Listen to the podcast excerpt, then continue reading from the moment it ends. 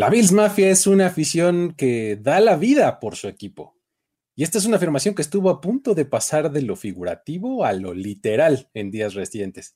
Hoy vamos a recapitular cómo una publicación en redes sociales tomó vuelo al grado de que la policía local tuvo que implementar un operativo para evitar que los seguidores de los Bills cometieran alguna imprudencia. Además, vamos a hablar de cómo Amon Racing Brown, el receptor de los Lions, así como Jason Kelsey, el centro de los Eagles, conectaron con sus aficionados de una forma muy especial y tomaron tanta inspiración de ellos como los jugadores crean en los fans continuamente. Todo esto, además de una colección de datos increíbles que nos dejó la ronda divisional y otros tantos que nos preparan para los campeonatos de conferencia. Esto es Historias de NFL para decir wow, relatos y anécdotas de los protagonistas de la liga. La NFL es un universo de narrativa, testimonio, ocurrencia y memorias que nunca, nunca dejan de sorprender. Y todas las reunimos aquí. Historias de NFL para decir wow, wow, wow, wow, wow, wow, wow. Con Luis Obregón y Miguel Ángeles es. Ay, que estamos de vuelta. Nos quedan tres juegos. ¿No te sientes como nostálgico? o algo? ¿Cómo estás? Estoy bien, pero empiezo a sentir cada vez, como dices, la nostalgia, este sentimiento de abandono que nos genera la NFL cada que está por terminarse. Entonces, es más, estamos entrando al momento cuando dices, oye, tendría que haber, tendría que haber visto con más entusiasmo aquel este partido entre los Cardinals y los Titans y cosas por el estilo. Tendría que haber echado más ganas a ese partido de jueves a la hora de verlo, y disfrutarlo más lo tuve que haber visto con más atención, ¿no?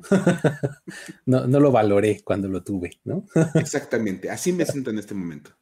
Ah, no puede ser. Cuando, cuando me dicen eso de, no, vas a extrañar este partido en mayo o algo así, digo, al principio digo, bueno, sí, pero luego lo pienso y digo, no, no así de malo, la verdad, no lo extraño. o sea, la verdad es que sí, o sea, dices, empieza uno como a valorar lo que estás perdiendo, pero también después dices, oye, sí, no, hubo partidos que mejor seguimos descansando. Exactamente, mejor, mejor no, una película o algo así, ¿no? Pero bueno, en esta ocasión vamos a tener eh, buenas historias. Una que no sabes, nos encantó a, la hora de que nos la mandaron. Varias personas nos, nos acercaron esta historia, tanto vía Instagram como, como ex Twitter. ¿no? Este, nos, nos mandaron esta historia de la leyenda urbana de, esta, de este nuevo estadio de los Bills y The Pit y demás, ¿no? Está, hijo, qué cosa más padre. Cuando uno cree que ha visto todo en el fútbol americano de la NFL, aparecen historias como esta del estadio de los Bills y dices, no, estamos todavía lejos de llegar al final. Sí, sí, sí. Podemos decir con toda la intención que no hemos llegado al fondo. Exactamente, ajá. Ahorita van a ver por qué. Ajá. ¿Te parece que empecemos? Venga, por favor, eh, échale, Mike, venga. Cada que hay un partido de NFL, obviamente sabemos que se tiene que desplegar un operativo de seguridad. Sí, sí, siempre. vamos, por amor de Dios. Y más cuando es un juego de postemporada. Hay mucha gente, mucho movimiento y todo. Lo interesante de esta semana es que para el juego en Búfalo, el operativo tuvo que ser reforzado por una leyenda urbana que arrancó en redes sociales. Lo cual automáticamente le cambia las cosas. Todavía más extraño de todo esto. El refuerzo policial fue para donde va a estar el estadio de los Bills, no para el actual estadio. pues, ya, ya se empieza a poner raro. Sí, o sea, vamos a poner un montón de policías de, seguridad donde en un futuro va a estar el estadio, no ahorita en el estadio donde van a jugar el partido. Ajá. Como van a cuidar lo que no existe, exactamente, eso es lo que vamos a cuidar. Así. Porque, mira, John García, alguacil del condado de Erie, declaró que todos queremos ver a los Bills ganar el domingo. Mantengamos el enfoque en el terreno de juego y no en los estacionamientos. Ok. Ok. es ok, bueno, se pueden llegar a dar peleas, se pueden llegar a dar cosas, Entiendo, entiendo desde dónde venía su, petición, afirmación, etcétera. Lo extraño es que esta petición, esto comenzó por un rumor que es totalmente inventado, y si hay que aclararlo desde este momento así. Sí, desde el Lo que vamos a empezar a platicar este, a partir de este momento es un producto de la ficción de un aficionado de los Bills, y bajo ninguna circunstancia es real, por amor de Dios. Ajá. Eh, un aficionado de los Bills señaló que había aficionados que se estaban sacrificando por el equipo, o sea, pero literalmente sacrificando en el lugar donde estará su nuevo estadio, Ajá. que se espera que esté listo para la temporada de 2026. Ok. Este rumor fue iniciado en X por un, un usuario que aseguraba que un hospital local no estaba reportando que había varios casos de personas lesionadas en el lugar donde estará el nuevo estadio, que se encuentra muy cerca del Highmark Stadium. Ok. Según este reporte, cada semana, desde que arrancó la racha ganadora de los Bills, esta final con la cual se cuelan hasta el número 2 de, de, la conferencia, cada semana un aficionado se había arrojado al hueco donde, está, donde va a estar el estadio. O sea, se aventaban al pit Ajá, ajá. a manera de tributo. ok. Se pone así bien este mórbida y oscura la, la bien, cosa. Bien extraño. Ajá. Y luego añade, así ya sabes, el, el, el, el, clásico conspiracionismo de los medios no lo reportan para evitar que más gente lo haga. Claro, claro, claro. Y, pero los doctores lo saben Ajá. y lo platican de se aventó casi, casi así. Es más, por ahí luego, eh, yo no leí todo el hilo que este cuate pone. Ajá. Dice un, que uno sobrevivió así, que podía hablar, y que es, oye, ¿por qué lo hiciste? ¿Y, ¿Y, qué te llevó a hacer eso? Y que nada más contestaba con dos palabras: Go Bills.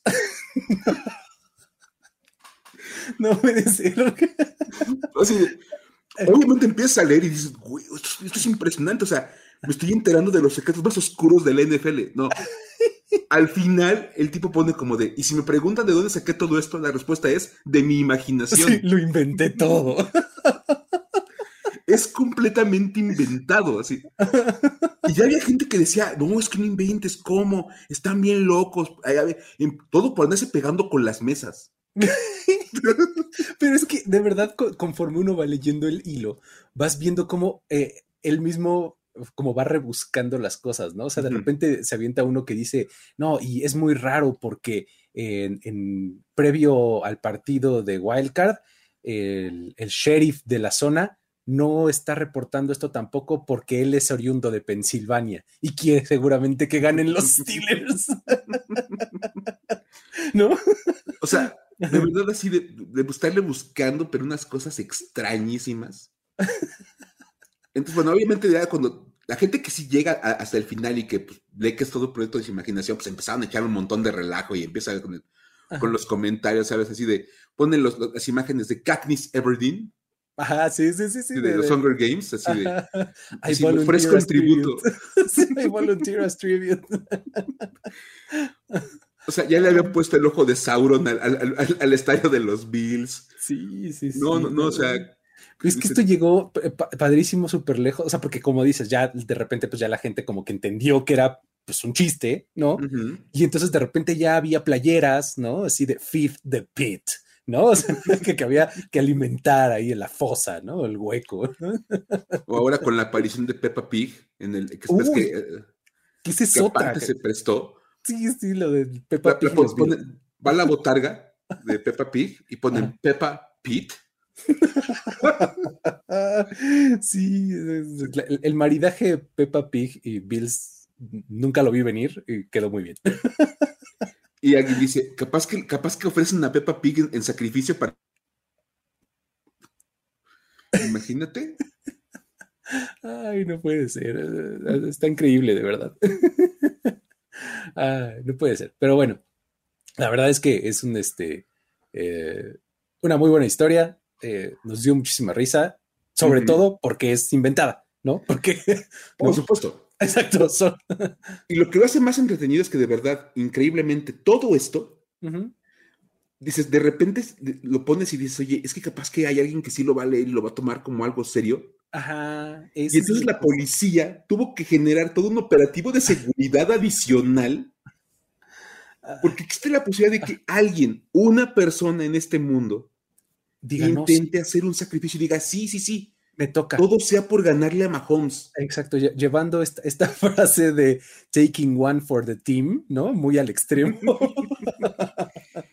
¿No? Sí, sí, no, de yo me muero por mi equipo y ahí va, muchachos, Ajá. ganen por mí. Tú... No, espírense. sí, sí, sí, exacto. O sea, por eso, por eso es de tanta risa, pues, porque es inventada. ¿no? Y, por supuesto. Y, se, convirtió justo como en este, eh, en esta, pues, no sé, como en este meme casi, ¿no? Del de Pit, ¿no? Y, los o sea, muy interesante, muy divertido y este, gracias a la gente que nos la mandó. De verdad fueron varios los que me hicieron llegar a esta historia porque pues la verdad es que sí ameritaba contarla, ¿no? muy bien. Tenemos a Amon Russell Brown y su gesto con un fan. O sea, vamos, muchos fans han esperado casi una vida entera, o sin el casi, una vida entera, para ver a los Lions en, la pelea por un Super Bowl, ¿no? Algunos saben que pues tal vez no les queda ya mucho tiempo, ¿no? Para ver esa, situación, están apoyando a su equipo y pues están, eh, están dedicando todos los minutos que les quedan a hacerlo, ¿no? O sea, están ahí dedicados ahorita completamente a los Lions. Y tal es el caso de Larry Benjamin, un aficionado que se encuentra actualmente en un hospicio. Es un señor ya de edad, ¿no? Entonces, este, pues él está en ese caso, ¿no? O sea, él muy consciente de que tiene fecha de caducidad, igual, igual que todos nosotros en este plano de la existencia, pues ya no me queda mucho, ¿no? Entonces, este, ha sido fan de los Lions por un montón de tiempo, toda su vida, ¿no? Y aunque en este momento se encuentra justo peleando por ella, peleando por su vida, no perdió la oportunidad de demostrar apoyo a su equipo.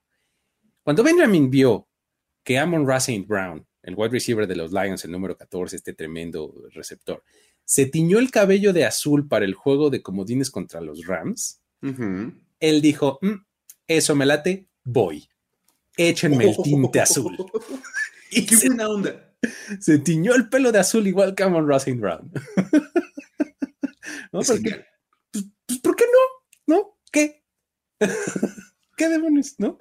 Pero bueno, entonces eh, Benjamin lo hizo, se tiñó, además del mismo este, tono de azul que, que Amonra, para el duelo divisional contra los Buccaneers, ¿no? O sea, porque lo vio en la ronda de comodín y él después dijo, va la mía para el duelo divisional.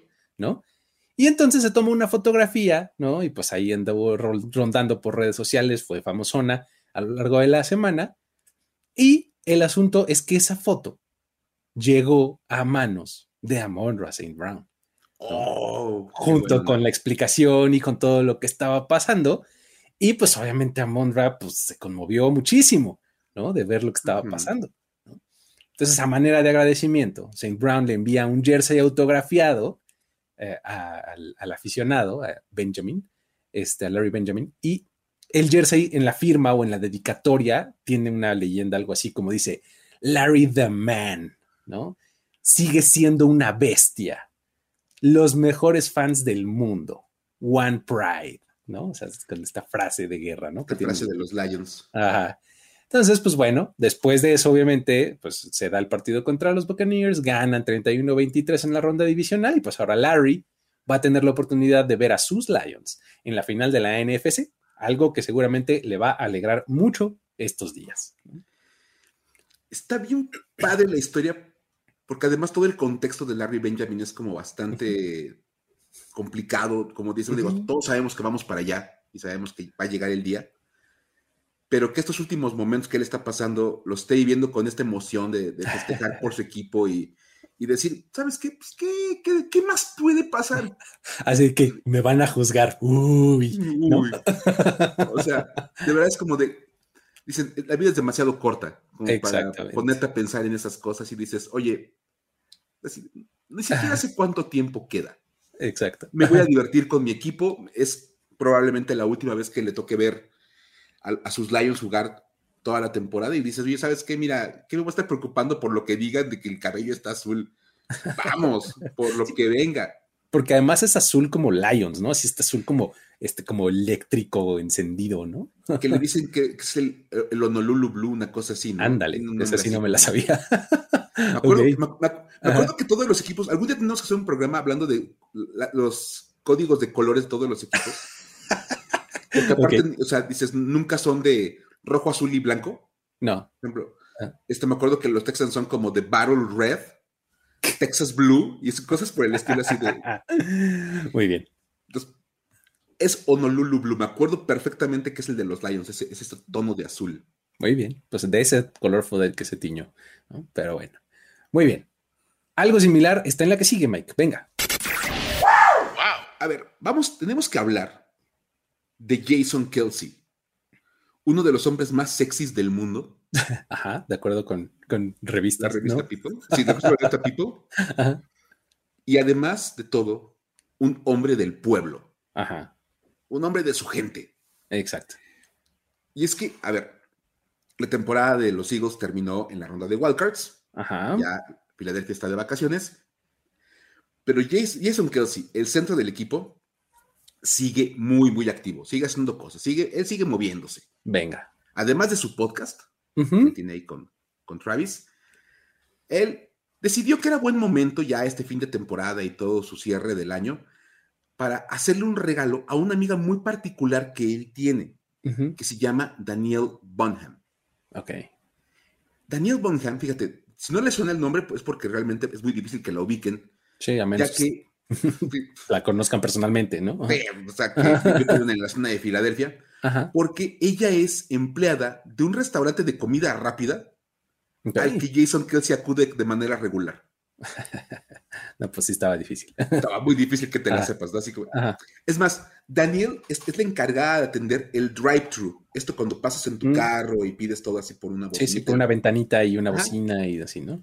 Alguien te lo entrega, así. Ella es la que atiende y la que entrega la comida y todo y te cobra y todo. Ahí ella, esa es su chamba en el restaurante de comida rápida. Por la ubicación del lugar y por el restaurante que es, ella ha tenido la oportunidad de conocer con, eh, a Jason Kelsey porque él va bien seguido. Él pasa, le queda cerca. En numerosas ocasiones ha atendido las órdenes de, de Jason Kelsey. Ajá. Tanto ha sido el- esa interacción entre ellos dos que ya se conocen perfectamente. Así, Ok. ¿Qué onda? ¿Cómo estás? O sea, casi, casi, ¿Qué? ¿Cómo te digo? ¿Cuánto tiempo sin verte? Y dicen que ya Jason se dirige a ella por nombre. Así de, Hola Daniel. ¿cómo estás? ¿Qué onda Ajá. Daniel? ¿Cómo estás? Qué gusto. ¿Qué has hecho? ¿No? Así que ya sabes, todos tenemos así, ya sabes, el restaurantito, el lugar al que vas a comer seguido.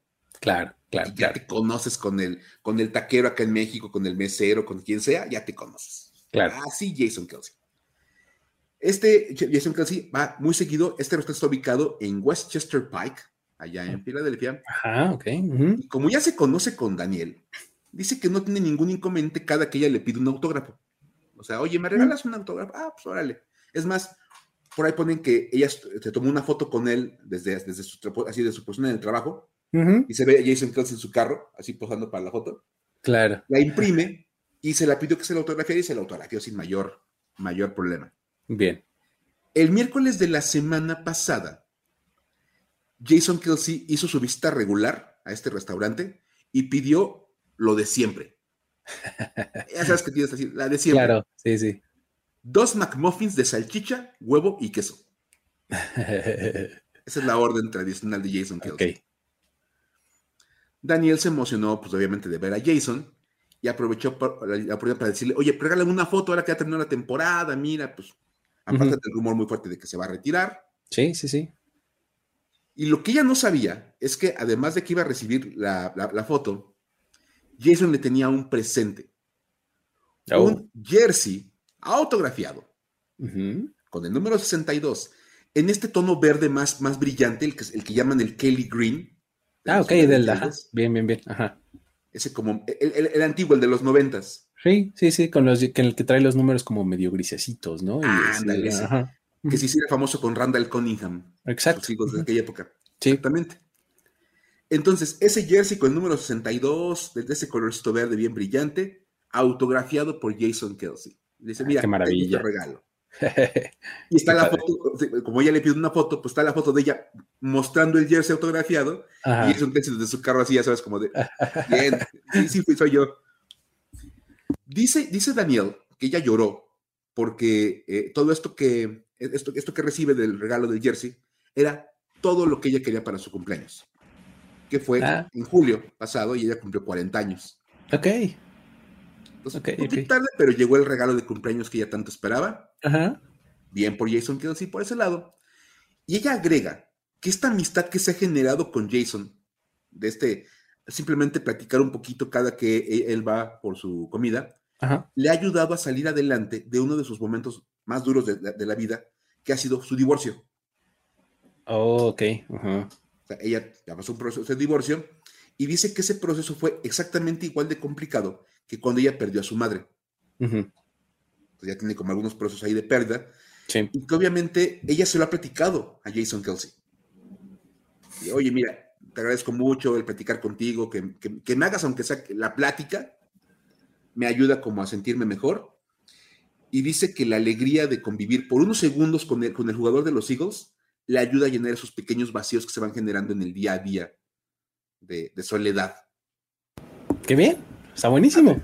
Está, buenísimo. De, cómo, o sea, algo que para Jason Kelsey seguramente no le, no le implica gran esfuerzo ni gran inversión, ¿no? O sea, pararse ahí en su coche y decirle, ah, ¿cómo estás? y ella que le diga dos, tres cosas y, ah, pues seguramente le contesta algo así como, ah, échale ganas o no sé, algo, ¿no? O sea, y ya. Ahora, también me queda claro, que, fíjate, viendo el, el, domingo el partido de los, de, los Chips contra los Bills, que ves que andaba también Jason Kelsey ahí. Sí, sí, sí, claro. Y que se brincaba del palco y se tomaba foto con la gente y, dices, se ve que es un tipo como muy accesible. Sí, sí, totalmente. muy dado así de, a ver, vente, y quién sabe qué. Por ahí alcancé a ver un video que una niña llevaba su pancartita dedicada a Taylor Swift. Y Jason se sale del palco así literalmente, se baja. Aparte es que andaba sin playera. y sí, sí, Carga a la niña y le dice a los papás, nada más es para que lo vea Taylor. Voltea a la niña y le hace a Taylor Swift como la señal de mira. Y la niña le enseña la pancarta a Taylor Swift y Taylor Swift la saluda a la niña. Ya, con eso. Y la, niña obviamente pues, saludando a Taylor Swift feliz. Ajá ya agarra a Jason, la regresa con los papás y le dice, no, yo, pues una foto, aunque sea, ya estaba la foto con la niña y pues ya. Dices, es un tipo muy, muy amable y bueno, obviamente seguramente cuando llega con Daniel y ella le cuenta algo, él seguramente como que le escucha y le dice, oye, no, pues mira. Sí, exacto. nada, hay que seguir adelante. Exacto, con que le diga dos, tres palabras de aliento, este, listo, le está haciendo una gran diferencia a ella, ¿no? O sea, ese es como que el, poder que a veces este tipo de personalidades tiene, este, pues para como cambiar o tocar la vida, ¿no? De, otras personas. O sea, por eso decía al principio, o sea, a veces esta relación como de inspiración es como circular, ¿no? O sea, en este caso, eh, pues esta, esta, chava Daniel obtenía inspiración de Jason Kelsey, pero en el otro caso, este, Amon Racing Brown fue el que obtuvo inspiración del, del señor, ¿no? De este, Larry Benjamin. Larry Benjamin, exactamente, ¿no? Entonces, o sea, es, muy circular este, esta relación con las figuras deportivas y con los ídolos. Está bien interesante. Pero bueno.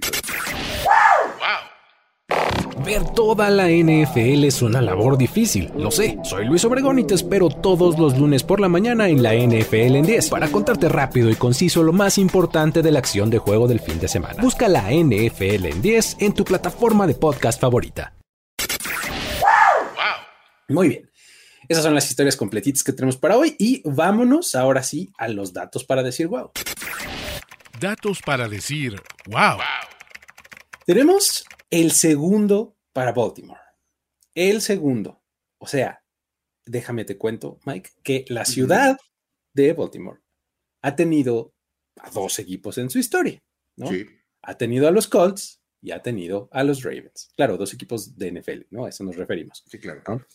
Curiosamente, había tenido solamente una final de conferencia en todo este tiempo. O sea, resulta que desde la fusión de la AFL y la NFL, pues se han jugado estos partidos, ¿no? Las finales de conferencia, porque son los partidos que determinan los equipos que juegan en el Super Bowl, Y pues bueno, Baltimore solamente había sido sede de una edición de una final de conferencia.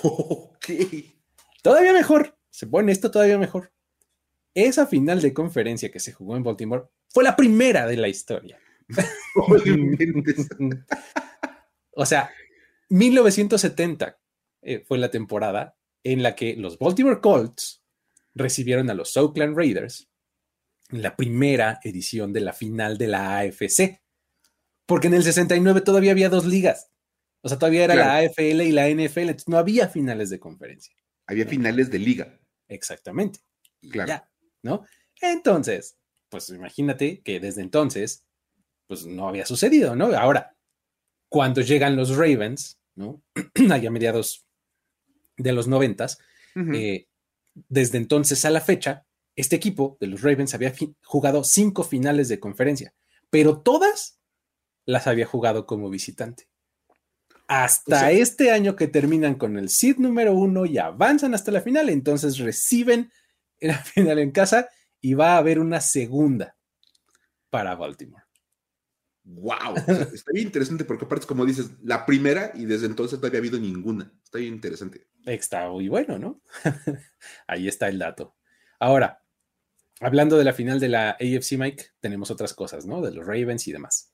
Así, me gustó mucho el dato que me acabas de aventar, Luis. Pero tengo uno que todavía se va todavía un poquito más lejos en estos temas de finales de la AFC. A ver, cuéntame.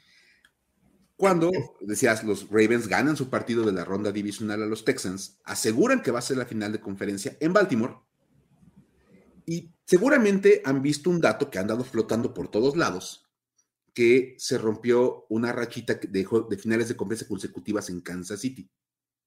Claro, claro, claro. Sí, sí, sí. Esa todo el mundo le está sacando. sí, todo el mundo le viene manejando la de novedad. La estadística clásica, la de novedad, que será la primera vez desde la temporada de 2017 que la final de la FC no se juegue en Kansas City. Exacto. Ya que habían sido cinco finales consecutivas para los Chiefs en su casa.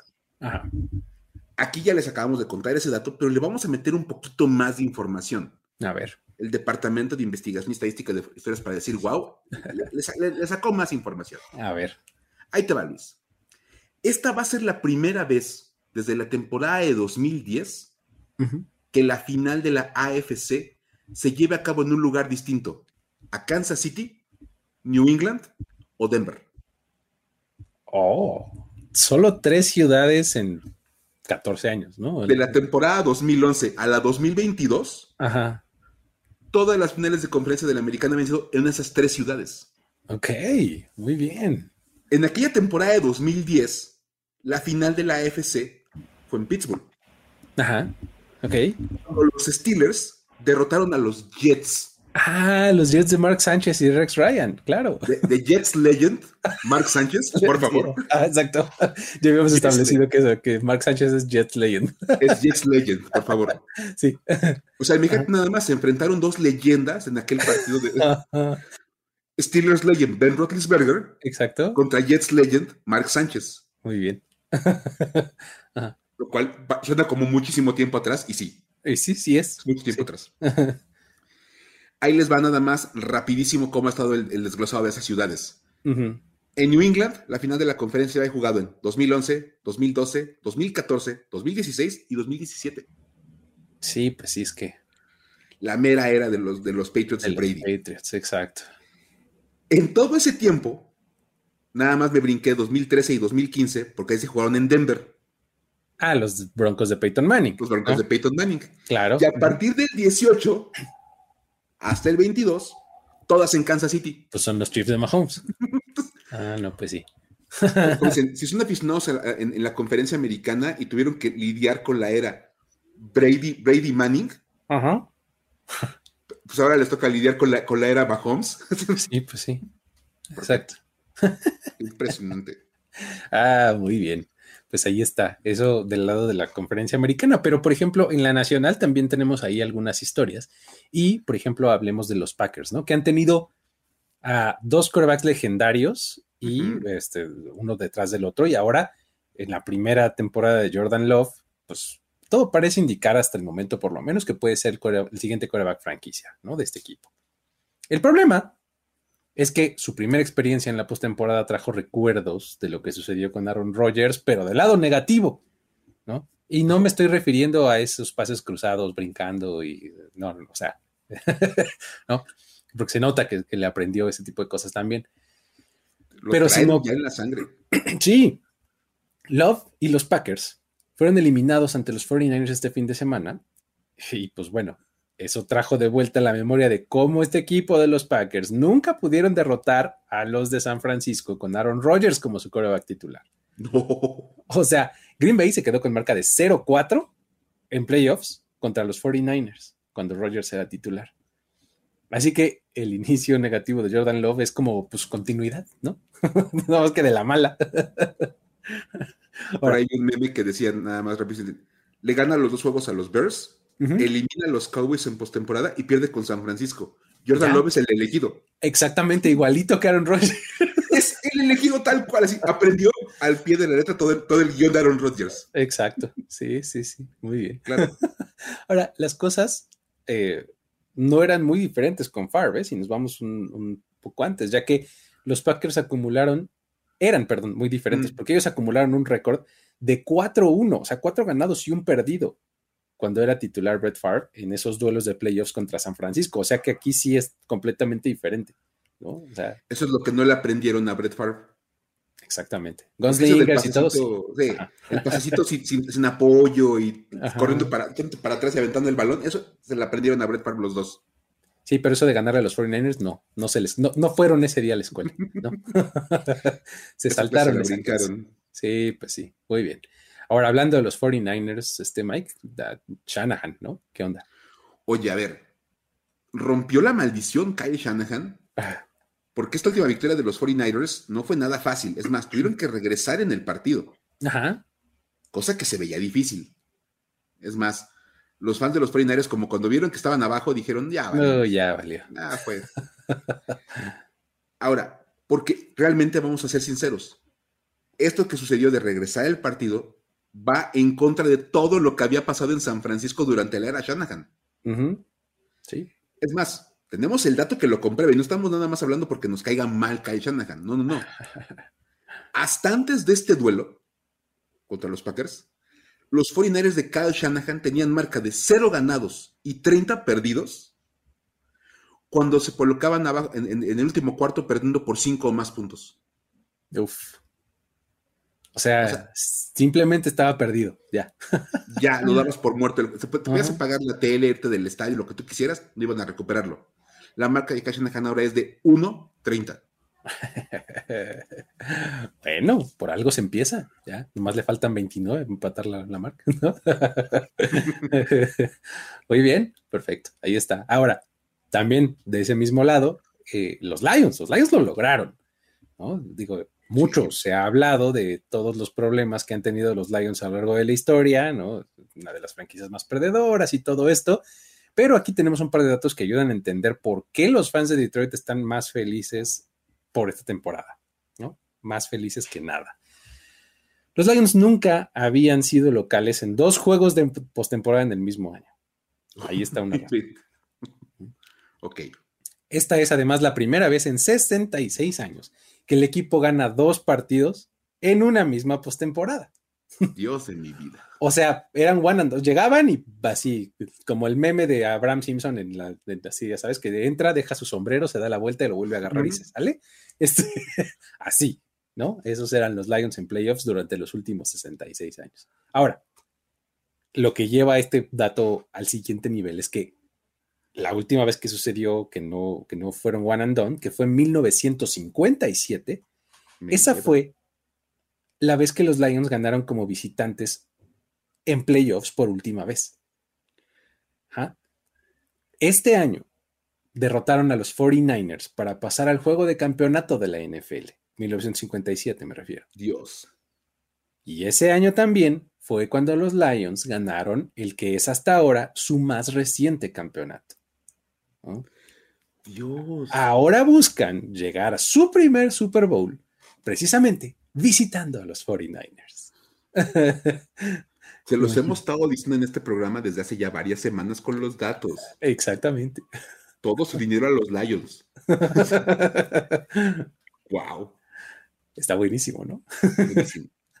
bueno, y pues eh, eh, con Detroit dentro, Mike, que, onda? También tenemos otro dato, ¿no? Por ahí, dos.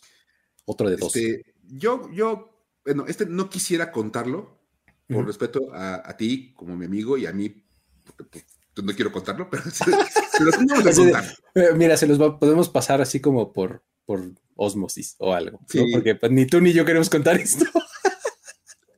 o sea, es increíble porque aparte es, como un dato para decir, güey, para ti y para mí, porque involucran a dos equipos. Exacto, sí, sí, sí. Vamos a decirlo bajito. Vamos a decirlo bajito. Ya lo dijimos, ya. ¿Ya? escucharon? Ay, perdón, se, cortó la grabación. No, a ver. Vamos a tener que decirlo. Ni modo, a ver. somos profesionales en esto. Como Detroit llegó a la final de la conferencia nacional esta semana, la lista de equipos que no han llegado a esta instancia recientemente se sigue reduciendo. Ajá. Resulta que de 1996 a la fecha, 14 de los 16 equipos de la conferencia nacional han llegado al menos una vez a la final de la conferencia. Ajá. 14 de los 16. Si saben a qué equipos le vamos decir yo y se dan cuenta de por qué no queremos decir este dato, se puedan imaginar cuáles son los dos equipos.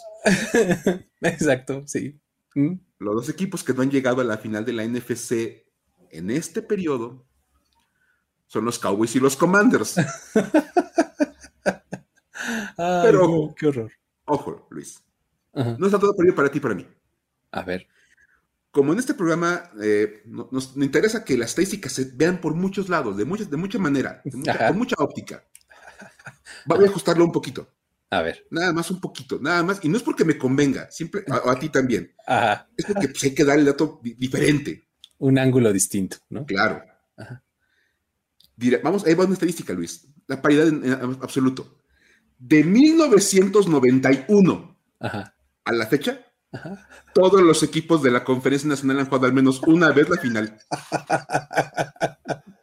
en 1991 a 23, o sea, eh, pues con 30 años es. Pues, Oye, está bien, está bien.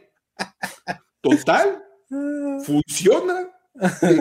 Vean qué padre, todos los equipos tienen posibilidades. Exactamente. Para que vean, amigos, una vez más, que eh, las estadísticas pueden contar la historia que uno quiera. Claro. O sea, acomodando las estadísticas de la manera correcta, podemos enviar cualquier mensaje que queramos. Por supuesto, o sea, simplemente, o sea, porque dicen 96, porque desde ese año yo quiero contar el 91. Pues qué, ¿qué tiene? Que son cinco años. sí, pues sí. Muy bien. Oye, pero pues sí está, está tremendo, ¿no? O sea que, este, que, sean los únicos dos de la, de la conferencia nacional que no han llegado a una final de conferencia desde entonces. Está, está muy fuerte. Toca reflexionar, como dice Mika. Toca reflexionar. Pero bueno, este. Ay, eh, ahora tenemos ahí una pequeña rafallita de datos de Patrick Mahomes, ¿no? Porque tuvo un montón como de récords, momentos, etcétera, este, que, conviene recapitular. O sea, a estas alturas de la vida, pues ya hay que aceptar que Patrick Mahomes está construyendo pues, una carrera bien legendaria y este fin de semana tuvo varios datos que, que así lo demostraron, ¿no? Primero que nada, tenemos que decir que al derrotar a los Bills, los Chiefs lograron su boleto para pues, lo que será su sexta final de conferencia consecutiva. Esta es, sobra decir, la sexta final de conferencia de Patrick Mahomes, ¿no? A jugarla ahí con, los Chiefs, ¿no? Pero pues donde todos decimos wow es cuando recordamos que Patrick Mahomes justo lleva seis años como titular. Me lleva el... O sea, no conoce salida más temprano de la temporada que no sea la final de conferencia lo más temprano que se va de vacaciones es en el fin de semana de los campeonatos. Exactamente. Mediados finales de, finales de enero, digamos, ¿no? Madre mía. Está muy impresionante, la verdad. Es brutal. Sí, sí, sí. pero bueno. Ahora, nunca hay que darlo por derrotado, ¿no, Mike? Nunca. Y esto, a ver, bueno, hay una pequeña posibilidad de darlo por derrotado, otra vez vamos a decir cuál es y van a ver qué, difícil es darlo por derrotado. A ver. Los Bills estaban ganando este partido, no hay que olvidarlo tuvieron chance de ganar el juego. Pero lo que ya deberían de saber es que no es posible cantar victoria con el coreback rivales Patrick Mahomes. Ajá. En postemporada, los Chiefs de Mahomes tienen marca de 8 ganados y 2 perdidos en partidos donde se van abajo por 7 o más puntos. O sea, son los anti-Chiefs, ¿no?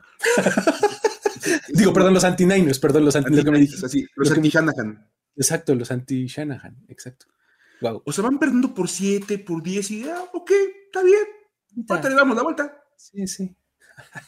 8-2, es, es, brutal esa marca. Y lo más impresionante es que esas dos derrotas, el, 2 del 8-2, fueron ante Tom Brady. Oh, ok. o sea que hasta el momento, uno puede decir que a menos que tengas a Tom Brady como coreback del otro lado, no hay ventaja segura contra Mahomes y los Chiefs. Tal cual. Esa es la única manera que decías hace un momento, ¿no? Sí. Y Brady está retirado. Exacto. Sí, sí.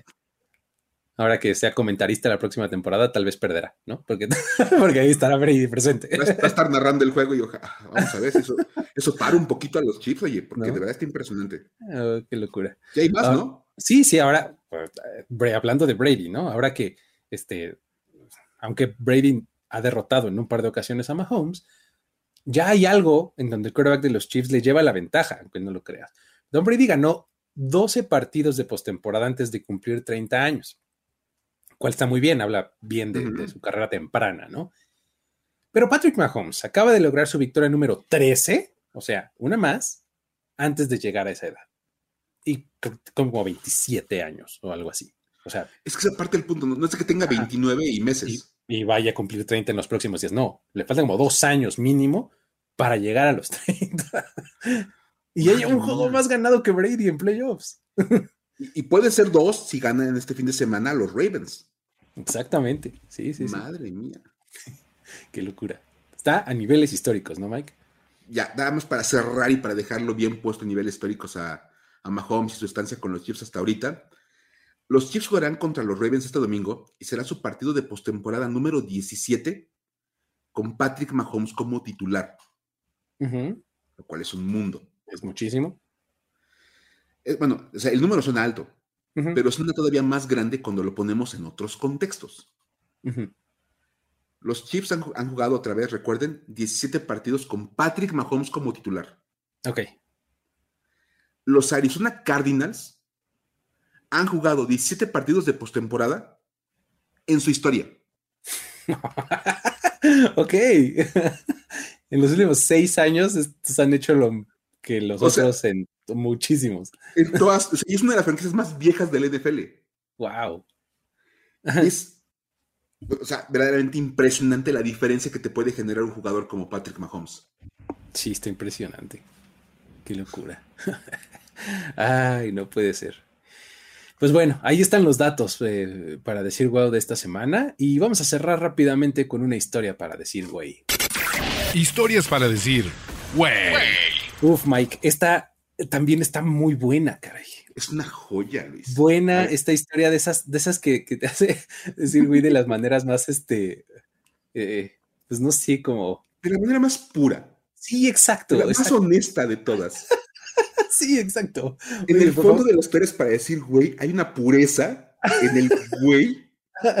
Porque dices, güey, ¿cómo? O sea, por favor, échale un poquito de ganas. Un poquito de ganas que, le echen, un poquito de veras, que, un, peso más que le eches de ganas a la vida y vas a ver cómo sale diferente.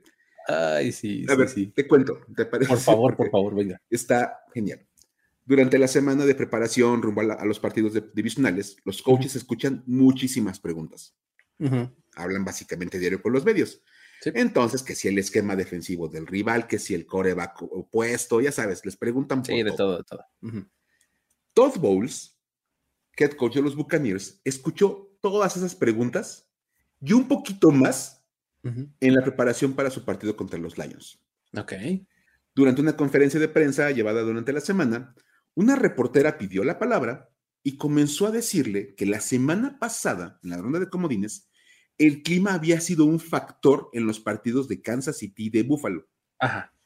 Y que se estaba preparando de forma especial a su equipo para enfrentar a los Lions en Detroit. La razón de esta pregunta es porque, pues como ella explicaba, ella revisó los servicios meteorológicos y hablaba de que el frío en Detroit, en la ciudad motor, era muy similar al de Kansas City y al de Buffalo. Te estoy viendo a ti en video, la gente que no, te puede ver porque es un podcast, no pueden ver tu risa que empezó desde que hablamos del clima en Detroit. Sí. Porque tú, y estaba exactamente igual Todd Bowles, como que escuchaba la pregunta y era de. A ver, ahorita en dónde viene el twist, ¿no? O sea, seguro, estaba esperando así como, no, bueno, ahorita me va a preguntar algo diferente a lo que estoy pensando que va a preguntar, ¿no? Porque, Luis, yo sé que tú al igual que todos Bowles, tomaban en cuenta, cosa que la reportera no, que el partido era en Ford Field, un estadio techado. y que por lo tanto tiene un clima controlado. Sí, exacto. O sea, si está a menos 30 o a más 90, no pasa nada. En el estadio está a 20. Exactamente. Tranquilamente. O sea, te preguntan, ¿a qué clima quieres jugar? Exacto. Ponemos así, súbele un gradito más y lo ponemos. Ajá. Dos bowls. Este, sí lo pensó y lo dijo, oye, pero pues. Y se empezó a reír y su cara de sorpresa dejaba ver que no, daba crédito a la pregunta que le acababan de hacer. Ajá. Y su respuesta, que venía acompañada con esa risita como medio burlona, Ajá. fue de: ¿Estás consciente de que los Lions juegan en un estadio techado, verdad? Híjole. no puede decir. No me falta decir, dude. sí, exacto, dude.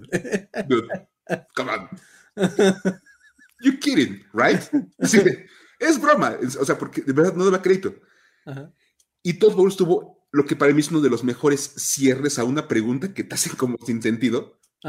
Porque dijo que no iba a haber ninguna preparación especial para el clima en Detroit ya que los 20 segundos que tardarían en bajarse del camión y entrar al estadio no ameritaban que una preparación especial en la semana.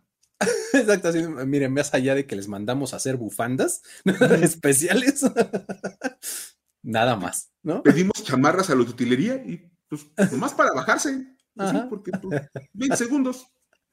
Ah, no puede ser, porque es que además esa, esa respuesta es así como, pues justo como muy classy, ¿no? O sea, porque a pesar de que como que sí medio estaba con la risita burlona, este, pues fue una manera de no, o sea, de, responderle sí a su pregunta, ¿no?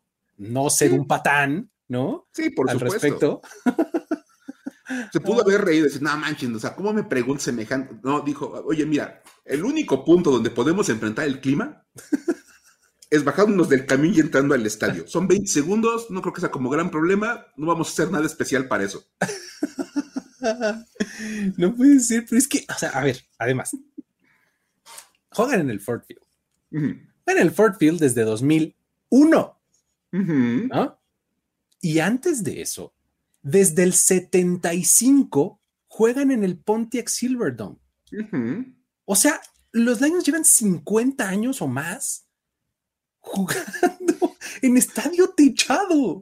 Sí, por supuesto. O sea, no es como que los Bills pongan un, domo de repente y digas, oye, se me olvidó. Ajá. o sea, Pero bueno. Es una gran, digo, porque es, es, un, es, un, güey muy puro, de verdad, el tema de. Sí, sí, sí, güey. Por amor de Dios. Ay, bueno, reportera de, de, Florida, ¿no? Este, o sea, probablemente está, bueno, sí, probablemente está del otro lado del país y demás, pero en serio, o sea, nada más hay que echarle un poquito de ganas. Sí, o sea, vamos, a lo mejor y queremos creer que no era como su fuente principal el, fútbol americano y que no le toca cubrirlo de manera constante. y capaz que le tocó la asignación. Ojalá haya pues sido ese el caso, pero, pero, pues ojalá, oye, pues hay que echarle aunque sea un poquito de, de lectura, un par de cosas, como para saber si la pregunta, que al final de cuentas, bueno, sí, claro, el tema del clima era importante, veníamos de muchas historias en torno a eso, hicimos un capítulo hablando del clima la semana pasada. Sí. Pero pues mínimo averíguate dónde se iba a pegar y dónde no, porque pues de verdad sí estuvo como medio feo. Sí, ya vio Detroit, hace frío, sí, sí. La, la, semana pasada vi gente este, ah, caminando entre la nieve, ¿no? ya, esa es mi pregunta. Tengo la pregunta para la conferencia de prensa, listo. Ay, ay, ay, qué locura. Pero pues bueno, ahí está la historia para decir, güey. Y también así llegamos al final de este episodio. Muchísimas gracias por haber dedicado un ratito de su día, noche, tarde, lo que sea que ustedes nos eh, dediquen. Mike, recuérdale a la gente cómo nos puede hacer llegar historias, por favor. Claro que sí, mira, nos pueden encontrar a través de X, lo que antes era Twitter, arroba el buen Luigi, arroba F-escopeta, o en Instagram, arroba el buen Luigi, arroba formación escopeta, ahí nos dejan sus historias, sus links, cualquier cosa que se encuentren, como lo han estado haciendo desde ya hace muchas semanas, y de lo demás nos encargamos nosotros. Ahí está. Con eso nos despedimos. Muchísimas gracias una vez más por hacerlo. No se olviden de dejar un rating eh, cinco estrellas en la plataforma de su preferencia, en donde estén escuchando esto. Y pues bueno, nos despedimos. Hasta la próxima. Bye bye. Esto fue Historias de NFL para decir wow, wow, wow, wow, wow, wow, Los relatos y anécdotas de los protagonistas de la liga directo a tus oídos. Con Luis Obregón y Miguel Ángel S. Voz en off, Antonio Semper. Una producción de primero y diez.